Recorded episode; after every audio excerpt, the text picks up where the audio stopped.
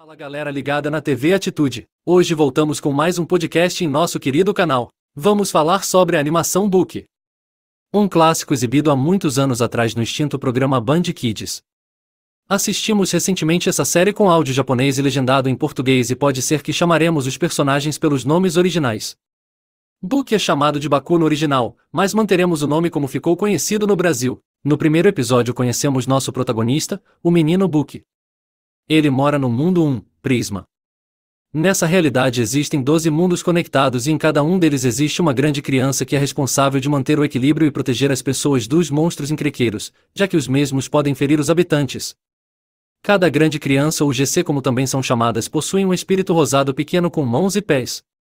Esses espíritos são poderosos e ao abrirem as mãos soltam bolhas que explodem. Book é menino comum, mas é muito valente e enfrenta sozinho um grande monstro encrenqueiro. Em é a atual grande criança de Prisma e vê no garoto a determinação de mudar o mundo.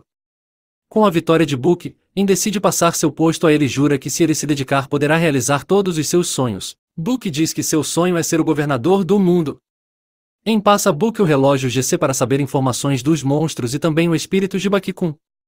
Book promete ser a grande criança mais forte de todas. O primeiro episódio de Book chegou ao fim, assim como o nosso podcast. Se gostou, deixe o seu like, inscreva-se e compartilhe com seus amigos. Tem algum anime que gostaria de ver resumido na TV Atitude? Deixe nos comentários. Forte abraço, tchau.